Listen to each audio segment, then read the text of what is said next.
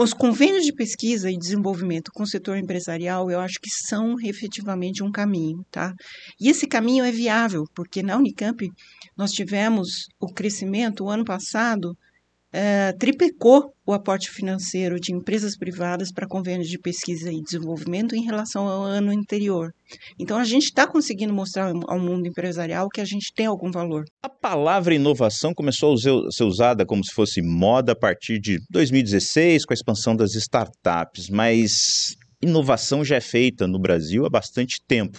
Os principais institutos de pesquisa do país trabalham com inovação há décadas. Eu estou em Campinas para falar justamente de um desses institutos, a Agência de Inovação da Unicamp, que já tem mais de 20 anos. Então, eu trouxe para cá para falar com a gente a professora Ana Fratini, diretora executiva da Inova. Professora, obrigado por ter aceitado o convite do Remessa Talks. Obrigada, Rui. Uma satisfação estar aqui com você. Vamos tentar desmistificar um pouquinho a origem dessa palavra inovação, né? Obrigada legal, pelo legal. convite. Bom, você já sabe, o Remessa Talks é o seu podcast de startups, negócios e inovação, uma produção da Remessa Online, principal plataforma digital brasileira de transferências internacionais. Vem com a gente. Começa agora o Remessa Talks, uma websérie remessa online sobre negócios e startups. Professora, vamos começar a falar então dessa palavra, inovação. Uh, a, gente, a gente acha que inovação está tá no nosso celular, é um aplicativo. O que, que é inovação para Inova? Bom, Rui, é, inovação efetivamente é uma pesquisa, um, um novo desenvolvimento, pode ser produto, processo ou serviço, que efetivamente tenha uma disrupção e chegue ao mercado efetivamente é uma pesquisa que chega ao mercado. A Inova vem fazendo isso há 20 anos, né? A Unicamp começou, criou a agência de inovação justamente porque ela percebeu que ela precisava é, ter um, um, órgão que cuidasse é, com devido cuidado, né, com de, devido respeito às pesquisas que surgiam.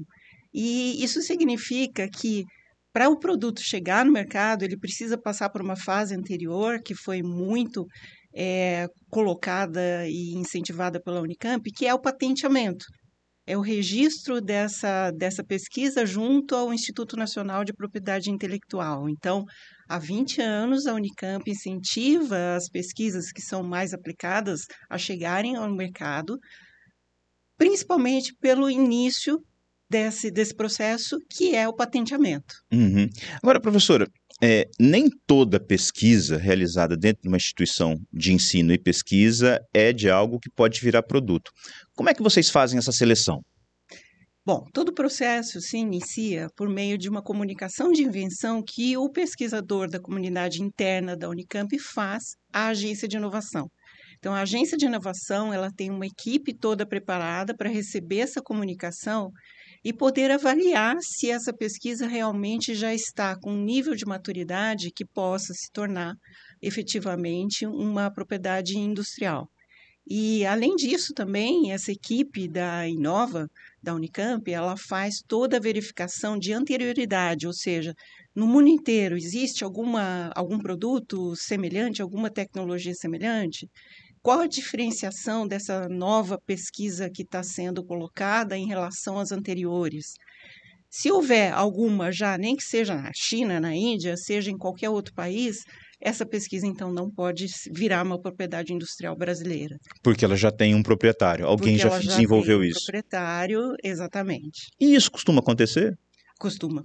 Eu mesma tive uma patente negada é, pela própria agência de inovação, enquanto eu não estava trabalhando na agência de inovação, porque a equipe encontrou uma patente chinesa, toda escrita em chinês, né, em mandarim, e era uma, uma patente que tinha saído há um mês antes do, do, da minha comunicação e que inviabilizou a minha, a minha meu patenteamento. É, é, mais ou menos aquela discussão se quem inventou o avião foi Santos Dumont, os irmãos Wright. Exato, só que o Santos Dumont não patenteou, né? Ele, não. Ele queria que o, que o invento chegasse à sociedade rapidamente, mas esqueceu que para isso acontecer tinha que fazer o patenteamento para que efetivamente alguém ganhasse dinheiro com aquilo e e, e, e aquilo fosse colocado à, à, disposição da sociedade, né? Que os irmãos Wright fizeram. Souberam fazer muito Souberam bem. Souberam fazer. Deve ser porque os irmãos Wright são americanos e o Santos Dumont era brasileiro, né, professora? Tem, temos esse problema de cultura? Temos. Temos esse problema de cultura, né? Estamos muito acostumados a receber tecnologia do exterior.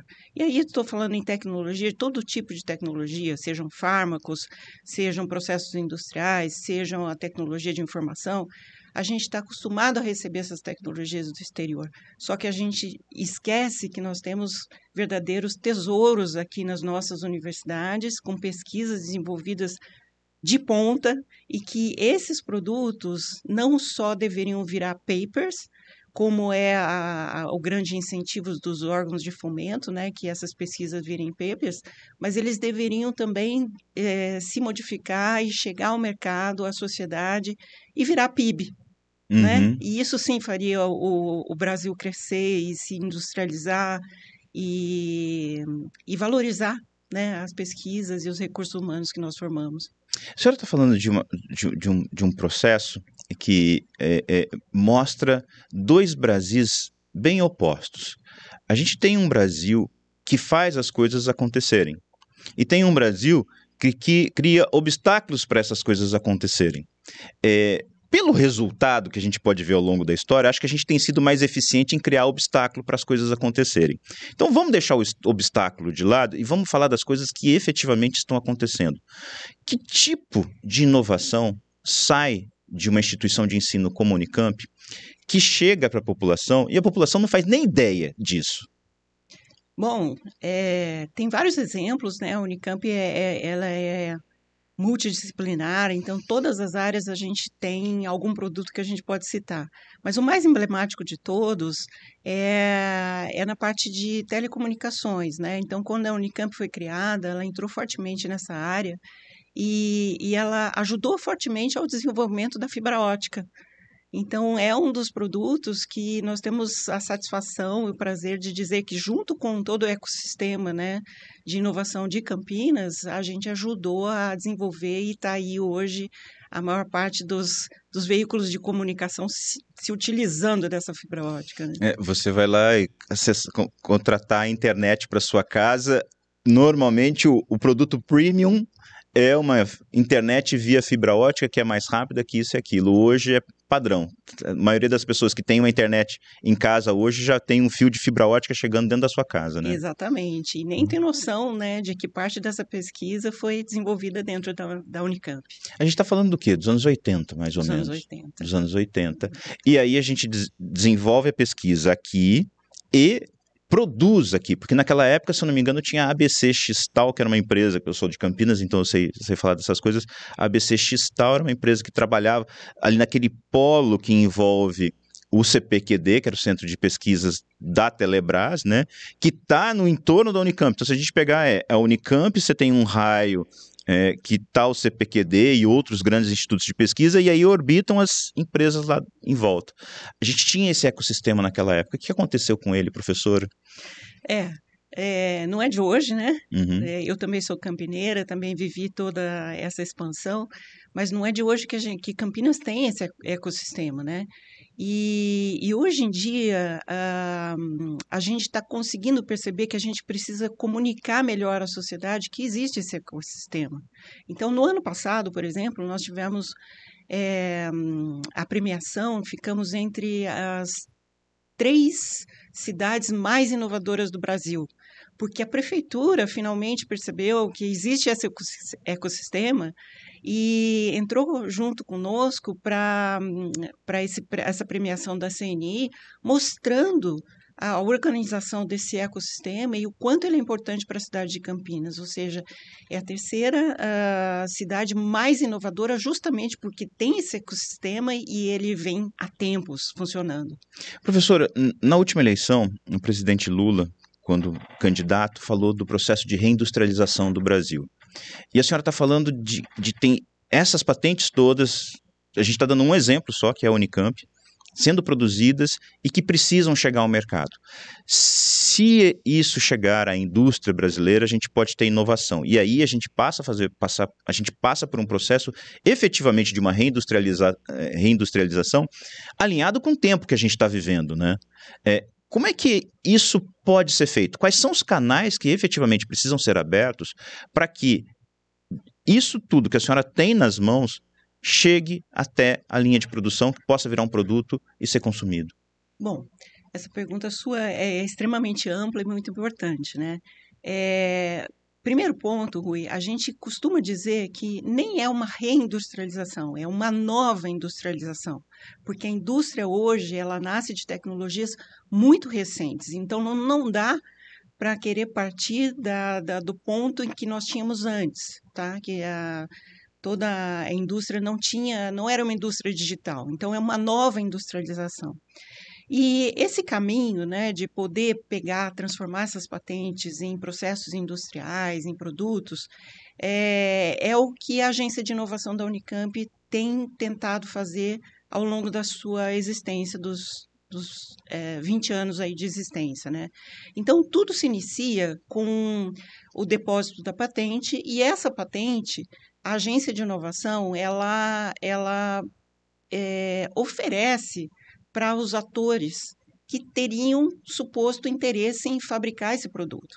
Então, existe uma busca ativa por parceiros na iniciativa privada que peguem essa, essa patente, essa tecnologia, transformem é, em um grau de maturidade maior e que possa efetivamente fazer um licenciamento para colocar esse produto no mercado.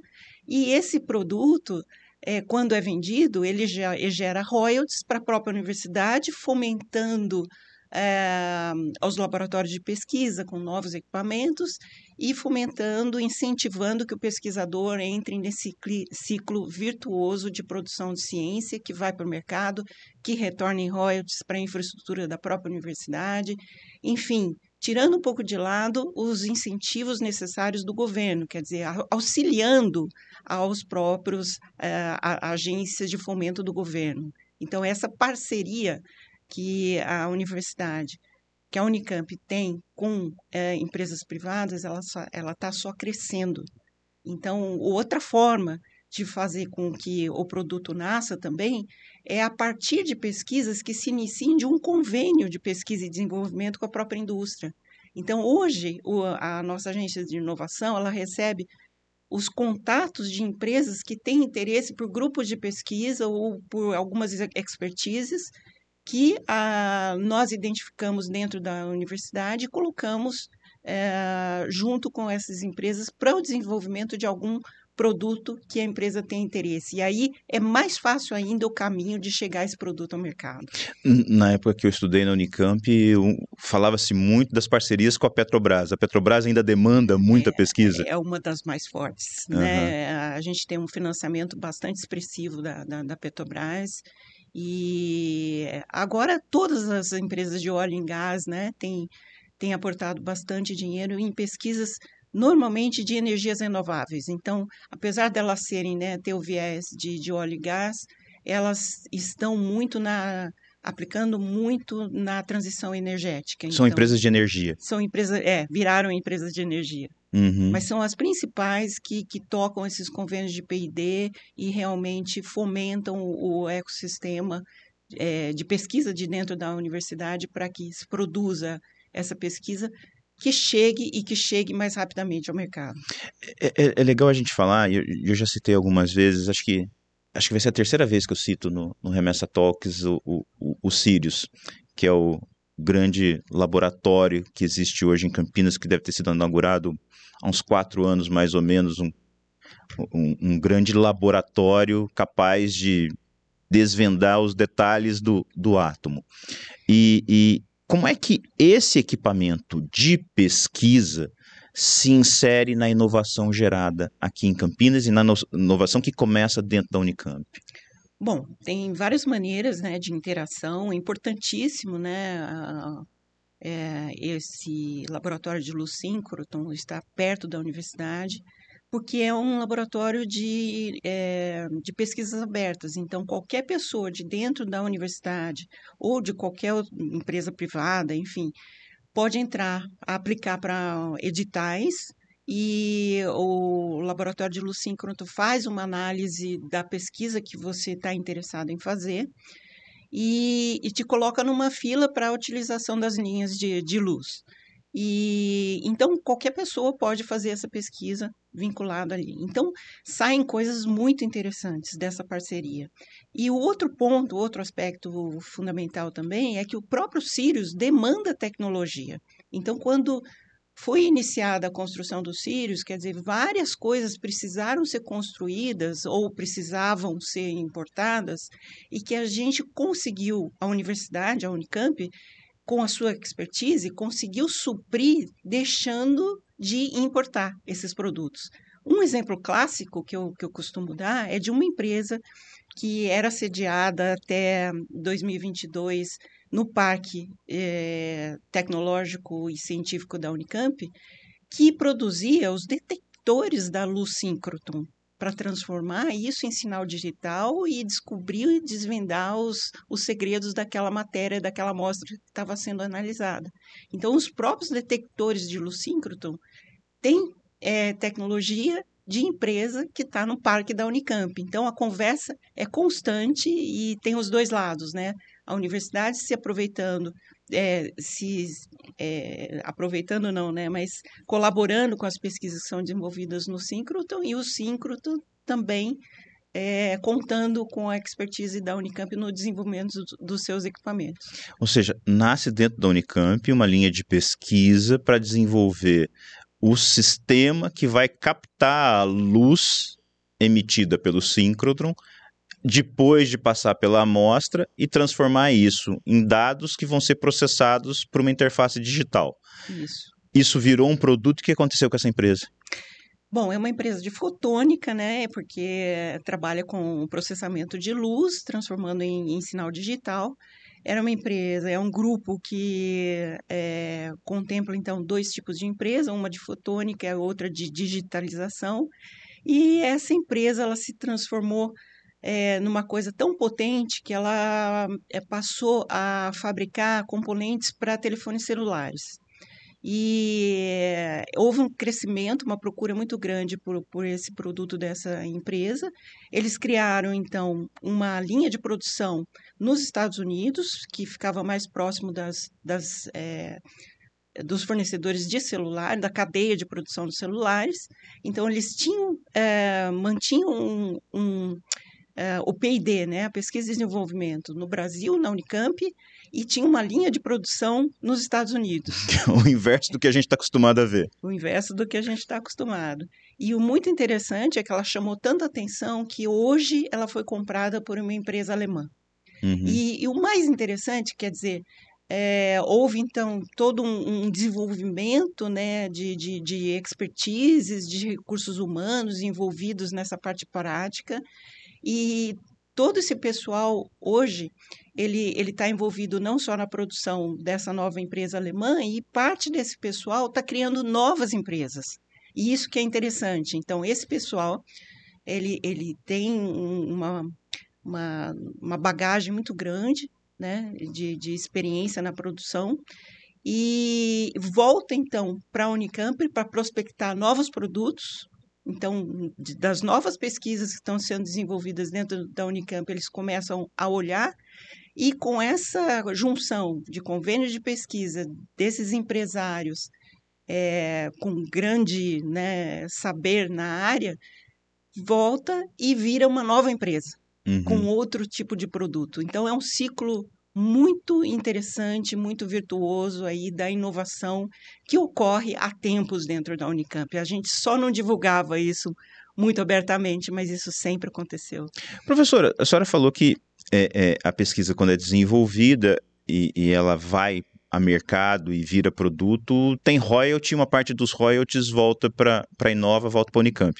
No caso dessa empresa que foi vendida para a Alemanha, uma parte do dinheiro veio para a Inova? Não, não há, é, existem os royalties, mas nesse caso, né, na sua pergunta, seriam equities uhum. envolvidos, né, e a Unicamp não trabalha ainda com sistema de equities. Uhum. Nós temos um exemplo, acho que do Rio Grande do Sul também, de um parque tecnológico de lá, que criou a, a questão dos equities da, da participação societária, depois que um grande produto deles, uma empresa de, de máquina de, de, de, de cartão, uh, de, de cartão de crédito, é, foi vendida no mercado e virou um unicórnio. unicórnio. E, e, e, e, o parque tecnológico não recebeu nada em troca, né? Nada por isso. Mas por nós sermos uma, uma, uma, uma entidade pública, né, existe uma certa dificuldade ainda de, de se colocar dessa forma, né? Uhum. Mas seria o melhor dos mundos, ao invés de cobrar royalties, é, ter um, uma participação, mesmo que mínima, societária na empresa, né? Uhum. Mas ainda não temos. Uhum. O que, que precisa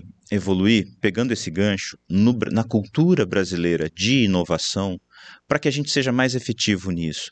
Quais são os modelos que precisam ser aplicados? A senhora está falando da possibilidade de uma agência como a Inova, uma universidade como a Unicamp, ter equity das empresas que nascem lá dentro. O que mais precisa ser feito para estimular esse ecossistema a realimentar a fonte do conhecimento, onde está sendo criada a pesquisa? O que, que a gente precisa melhorar? Bom, é, a cultura, sem dúvida, né, precisa precisa ser bem estabelecida, as pessoas precisam entender que a gente tem é, formação de recursos humanos que são assim são talentosíssimos e que estão fugindo para o exterior, então a gente precisa achar um caminho viável de manter esse pessoal no Brasil. É, nada contra, aliás, muito a favor de que essas pessoas façam estágios né, de, de, de, pesquisa e desenvolvimento no exterior, mas que elas voltem e que ajudem o país a se desenvolver. A gente precisa de políticas públicas é, que, que, os governantes entendam que é, que é necessário política pública para manter o pesquisador numa condição mais favorável, é, de incentivo à pesquisa, de incentivo à atualização desses laboratórios. A gente precisa para fazer pesquisa. A pesquisa é muito cara, ela precisa de equipamentos de ponta. Então, os governantes precisam entender que há que se ter um, um incentivo para manter esses pesquisadores aqui, é, para atrair novos pesquisadores, porque hoje em dia a bolsa de, de, de estudo para pós-graduandos ela é é, ela não é satisfatória para manter esse, esse talento junto à universidade. Então, a gente precisa de um conjunto de políticas públicas que façam isso ser viabilizado. Né? É, uma das coisas que tem acontecido recentemente são ações do INPI, que são interessantes, que o INPI percebeu que, ao demorar para para analisar um, um, depósito de patente, é, o país perde dinheiro, porque as empresas elas precisam de patentes já analisadas e concedidas para que isso promova o desenvolvimento do próprio país. Então, investidores estrangeiros, por exemplo, eles é, uma boa parte deles só investe em startups que são baseadas em patentes é, concedidas, porque isso dá uma segurança jurídica, é, o capital é de menos risco quando isso existe. Então, o INPI ele, ele fez nos últimos anos uma aceleração de análise das patentes que estavam lá esperando para ser analisadas. Correu e hoje em dia o INPI está bem mais rápido na, nas análises das patentes e, além disso, ele tem promovido rodadas de negócios internacionais em cima do, do portfólio de patentes que existe lá. Então, existem algumas a, a, atitudes sendo tomadas pelo Ministério de Ciência e Tecnologia que são interessantes, principalmente aí junto ao INPI. Como é que as startups, o modelo startup se insere nesse ecossistema de inovação envolvendo tecnologia. Porque é, é, normalmente é, aquele modelo bem básico que eu já repeti algumas vezes, né? Alguém tem uma ideia, faz uma apresentação, busca um investidor, o investidor viabiliza ali o, o, o mínimo produto viável, deu certo, começa a colocar em produção e vai para escalar. Então as startups daquelas mais tradicionais crescem muito rápido a partir disso. Quando você está fazendo pesquisa, e, e, pesquisa tem um time próprio, é, tem menos gente disposta a tomar esse risco, né? Toma quando já tem o produto testado e a patente é, é, é depositada. Como é que esse modelo de startup funciona dentro de um universo desse, com tantas coisas, assim, é, é, é tantas variáveis ainda sem controle? Bom, eu posso dizer pelo Estado de São Paulo, nós temos um parceiro muito forte, que é a FAPESP, que ela tem é, uma área de inovação, né? ela aporta um, um valor financeiro substancial em pequenas empresas de base tecnológica, que são os projetos do tipo PIP. É, esses projetos eles têm bancado é, justamente essa fase de transformação de uma pesquisa muito inicial, de um grau de maturidade de produto baixo, para transformar em grau de, de maturidade mais facilmente aceito para que a startup é, receba investimento privado. Então, esse gap que, que existe realmente é onde a maioria das startups acabam morrendo, é, que a gente chama de Vale da Morte, ele é suprido no estado de São Paulo pela FAPESP. Isso é muito importante, muito importante para que essas empresas possam ter um amadurecimento e possam realmente atrair investidores com um grau de risco um pouquinho menor é, em termos de, de, de negócio.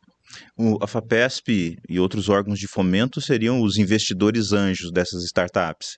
Quem é que bota o dinheiro pesado? Quando é que chega dinheiro pesado para fazer as coisas funcionarem? Ah, então, depois dessa fase de é, amadurecimento, né? Então, quando a empresa já consegue tirar a sua primeira notinha fiscal, aí sim chega realmente o investidor pesado, porque aí ele já sabe que o produto realmente está no mercado. Né? Então, e... essa fase anterior é muito dura para quem está criando essa startup. Né? E, e, aí entra nessa jogada um, um, outro braço que não é o braço da Inova, que é o braço do parque tecnológico, né? Se você, você tem que ter também o ambiente físico, né, onde essa empresa vai estar, tá, onde, onde esse conhecimento está no ambiente, para fazer as coisas acontecerem e aí apoiada pela estrutura de vocês, né? Como é que a gente, como é que é esse movimento casado entre a instituição de ensino, o parque tecnológico e a agência de inovação até a chegada do investidor? É, então isso é bastante interessante esse tema. É... Bom, o que é mais importante é que essas startups estejam próximas de onde a pesquisa nasce. Então, os investidores que, é, os empresários né, de base tecnológica que estão presentes no nosso parque tecnológico, eles sempre fazem um depoimento de que eles estão lá é, não para ter a chancela da Unicamp, mas tá para estar próximo de onde é desenvolvido uh, a pesquisa e para estar próximo dos talentos de recursos humanos de qualidade que são formados dentro da universidade. Então, nós temos hoje, por exemplo, é, 45 empresas instaladas no parque, metade são incubadas, ou seja, estão naquela fase ainda de desenvolvimento do MVP, é, e a outra metade já são startups. Mas por que, que essas startups estão ali? Porque é, existe todo um ecossistema em volta que dá suporte para que eles encontrem o caminho viável para chegar nesse grau de maturidade até chegar nos investidores. Então, o que a gente percebe como agência de inovação são os investidores o tempo todo nos rodeando para saber as novidades das empresas, das startups da Unicamp. E aí a gente faz, promove eventos sistematicamente, onde a gente faz rodadas de pits e, e chama os investidores que têm esse olhar para essas empresas mais mais novas, né, de, de um produto de menor maturidade. E a gente coloca em contato, né, a gente promove esse contato entre as empresas nascentes e os investidores. Esses investidores são fundos de venture capital ou para esse tipo de, de, de, de produto é, é um investidor diferente daqueles que atuam em geral no mercado de startups? Tem de tudo, né? Uhum. Os venture capital, os fundos, eles, eles gostam de ter uma coisa de menor risco, né? Uhum. Mas existem investidores particulares realmente que enxergam, têm alguma afinidade com a tecnologia desenvolvida que também aportam é, o dinheiro, né? Então, existem é, todos os tipos de investidores nos procuram e a gente não discrimina nenhum, a gente aceita a ajuda e coloca em contato com, com todas as startups. Eles são brasileiros ou tem mais estrangeiro nisso? São brasileiros, uhum. são brasileiros. É, uh, por enquanto, né, a gente está tentando fazer uma movimentação, né? A gente, a agência de inovação da Unicamp, nós estamos fazendo, nós estamos com um projeto grande com a FINEP, é, de duplicar o, a capacidade dessas empresas, então devemos chegar a 100, 120 empresas em um prazo máximo de 4, 5 anos. E nós estamos fazendo, junto então com a FINEP, a financiadora de, de estudos é, do governo federal, é, de internacionalização da, das nossas empresas. Então, nós estamos é, nessa movimentação agora, justamente para tentar abrir os olhos dos investidores estrangeiros que nós existimos e que grandes empresas saem daqui também. Eu, eu, eu, eu, tenho, tenho conheci uma pessoa que, quando soube que o Brasil tinha um acelerador como Sirius, um laboratório como Sirius, ficou abismado, não imaginava que tivesse no, no Brasil algo assim. Aí eu disse para ele que aquele era o segundo. E ele falou assim: como assim vocês têm dois? né? É, é, a visão do europeu sobre a possibilidade do Brasil. É, a gente precisa também fazer com que a cultura internacional veja o Brasil com outros olhos. A gente também tem que trabalhar esse aspecto. Precisamos, urgentemente, né? Nós precisamos fazer que eles nos enxerguem. Então, também nessa movimentação, eu estive recentemente com a equipe da Agência de Inovação, inclusive com alguns atores da, da, da, do poder público, como o prefeito de Campinas, o reitor da PUC e o reitor da Unicamp. Nós estivemos no Parque Científico de Barcelona, recentemente, há um mês atrás. E é, durante a visita, eu expus que nós tínhamos o laboratório de Lucíncroton de quarta geração aqui na cidade de Campinas. E eles nos falaram: não, mas nós temos aqui um laboratório de lucíncroton também. Aí eu tive a satisfação de dizer, mas não é de quarta geração, o de vocês é de terceira geração. Ou seja, é, nem eles sabem exatamente, né? Eles não têm ideia de que a gente possa estar à frente em algum momento. Não há essa visão. Então a gente precisa se mostrar, né?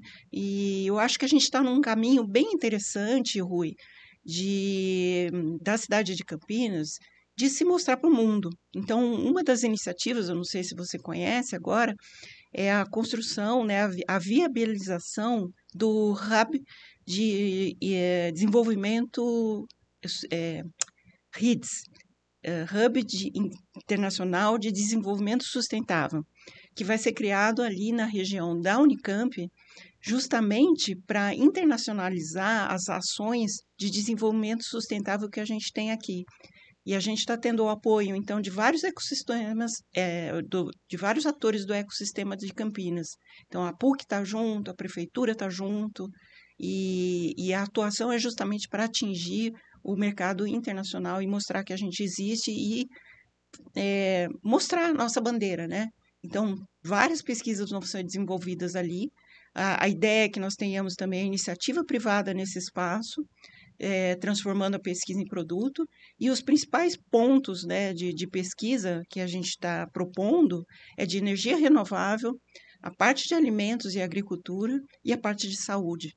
Então, a gente quer que tudo isso seja desenvolvido com sustentabilidade, com governança, com impacto so social nessa região do RITS. Professor, é, recentemente saiu uma pesquisa realizada por uma instituição de ensino da Suíça. Aqui no Brasil, o parceiro deles é a Fundação Dom Cabral. É uma pesquisa sobre competitividade. Eles fazem pesquisas sobre diversos aspectos de competitividade, e essa que eu estou citando é a competitividade em geral, que está relacionada com o ambiente. Fazem isso desde 89. O relatório desse ano, 2023, mostra que o Brasil está em 60, num ranking de 64 países em competitividade. Né?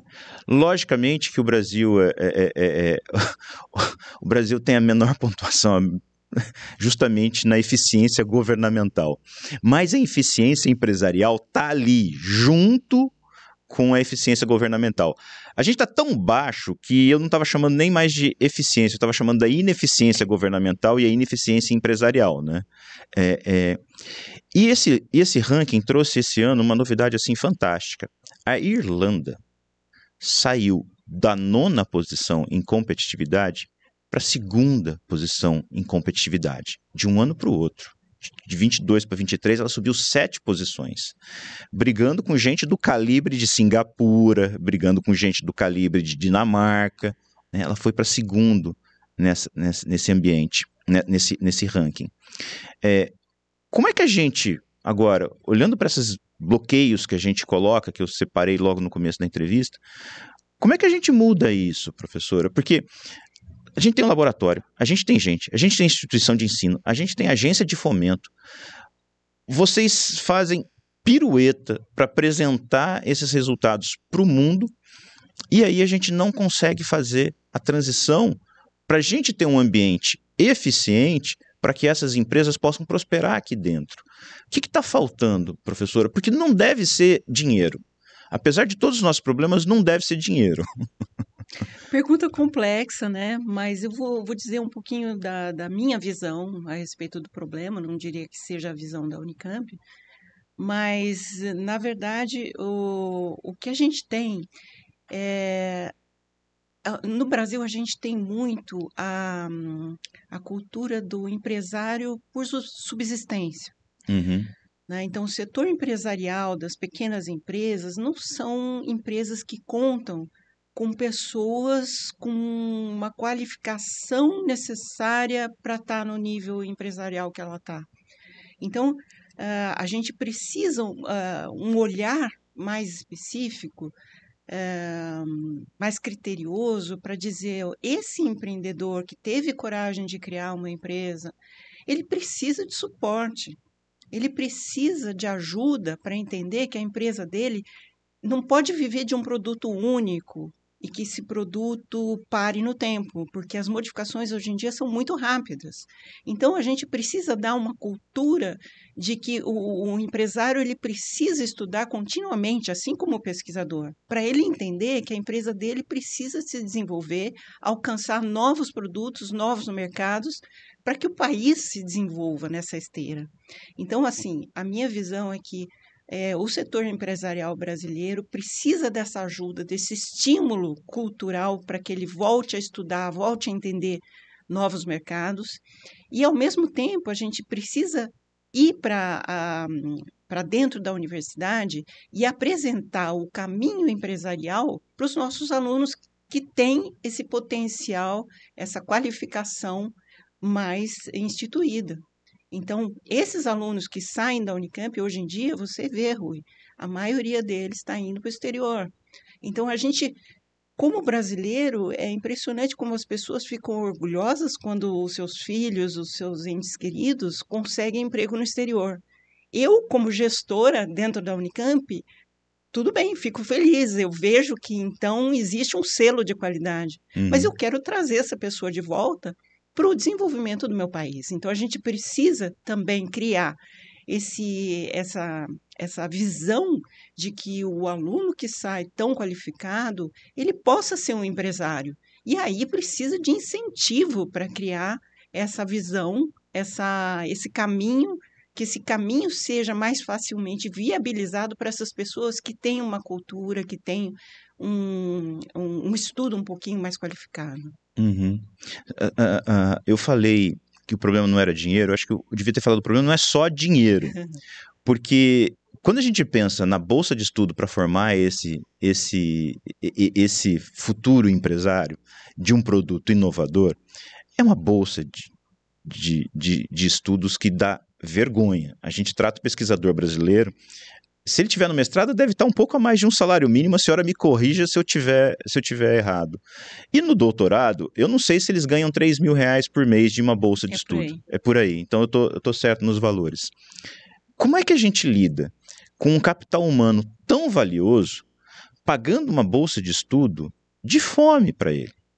Porque é mais ou menos isso que a gente está oferecendo para ele. E aí eu vou citar um, uma, uma, uma, fala do, do Siddhartha é, Siddhartha Ribeiro, que é o, o pesquisador-chefe lá na Universidade do Rio Grande do Norte, do Laboratório de Neurociências. Ele fez parte da formação dele, uma parte bastante robusta da formação dele, fora do país. E quando ele voltou ao Brasil, ele disse: a minha bolsa de estudos no exterior era equivalente ao orçamento do meu laboratório aqui. Então, a discrepância é muito grande. Então, como é que a gente pode fazer isso? E, e, lá no exterior também existe a possibilidade de você ter mais do que uma bolsa de estudo. Né? Tem estudantes que podem acumular três bolsas de estudo de diferentes agências de fomento, às vezes vindo de governo, às vezes vindo de empresa, para ele fazer uma linha de pesquisa. E aqui no Brasil isso é proibido. Faz diferença a gente poder ter complementariedade de bolsas? E como é que a gente resolve isso para fazer esse cara sentir efetivamente um incentivo financeiro para poder pesquisar? É, você tocou no ponto-chave, né? A gente está percebendo uma, uma, queda pela procura dos cursos de pós-graduação, isso está ocorrendo na Unicamp, justamente por, por vários motivos, mas dentre os quais também por essa bolsa que, que não, não consegue, um aluno não consegue é, sobreviver bem é, e tranquilamente ter a cabeça na sua pesquisa com, com, com esse valor de bolsa, né? Ele acaba tendo que, que se virar de outras formas. Então, é essencial que a gente consiga é, atrair o, o, os, os empresários, as empresas grandes, que elas percebam que elas também podem bancar essas bolsas, né? e algumas delas permitem que o valor dessa bolsa seja um pouco superior ao valor uh, praticado pelas agências de fomento, né? É, outras não, outras tem, pedem para que seja o mesmo valor. Mas as que permitem, então, elas, elas começam a entender que realmente há tesouros escondidos ali entre os nossos alunos e querem bancar esses tesouros. Que é isso que aconteceu com esse pesquisador que você disse, né? Quer dizer, é, a gente precisa ter um olhar criterioso é, e conseguir trazer esses valores para dentro da, da universidade, né? Então, os convênios de pesquisa e desenvolvimento com o setor empresarial, eu acho que são efetivamente um caminho, tá? E esse caminho é viável, porque na Unicamp nós tivemos o crescimento, o ano passado, é, triplicou o aporte financeiro de empresas privadas para convênios de pesquisa e desenvolvimento em relação ao ano anterior. Então, a gente está conseguindo mostrar ao mundo empresarial que a gente tem algum valor. E esse valor, esse, esse, essa verba, essa finança que entra, ela justamente pode ser aplicada para essa bolsa, né? Então, é, é muito interessante esse caminho, a viabilização da, da, da entrada das empresas privadas para bancarem isso, né? E tentar mostrar ao poder público o quanto é importante para o desenvolvimento do país que a gente consiga ter né, uma valorização desse, desse pessoal. Mas a gente percebe que poucos políticos entendem isso, né? Uh, então, uh, o próprio Fundo Nacional de Desenvolvimento, o FNDCT, ele foi é, contingenciado na gestão do governo é, federal anterior e agora foi descontingenciado, que já foi um movimento interessante e que já resgatou um pouquinho aí da, da cultura da, da pós-graduação. Mas é preciso mais, é preciso realmente política pública para fazer é, com que essas pesquisas é, possam se transformar de uma forma mais ágil e fácil é, em, em produto no mercado. A senhora foi até boazinha falando só de contingenciamento. É. Fecharam 90% da torneira que bancava a bolsa de estudo.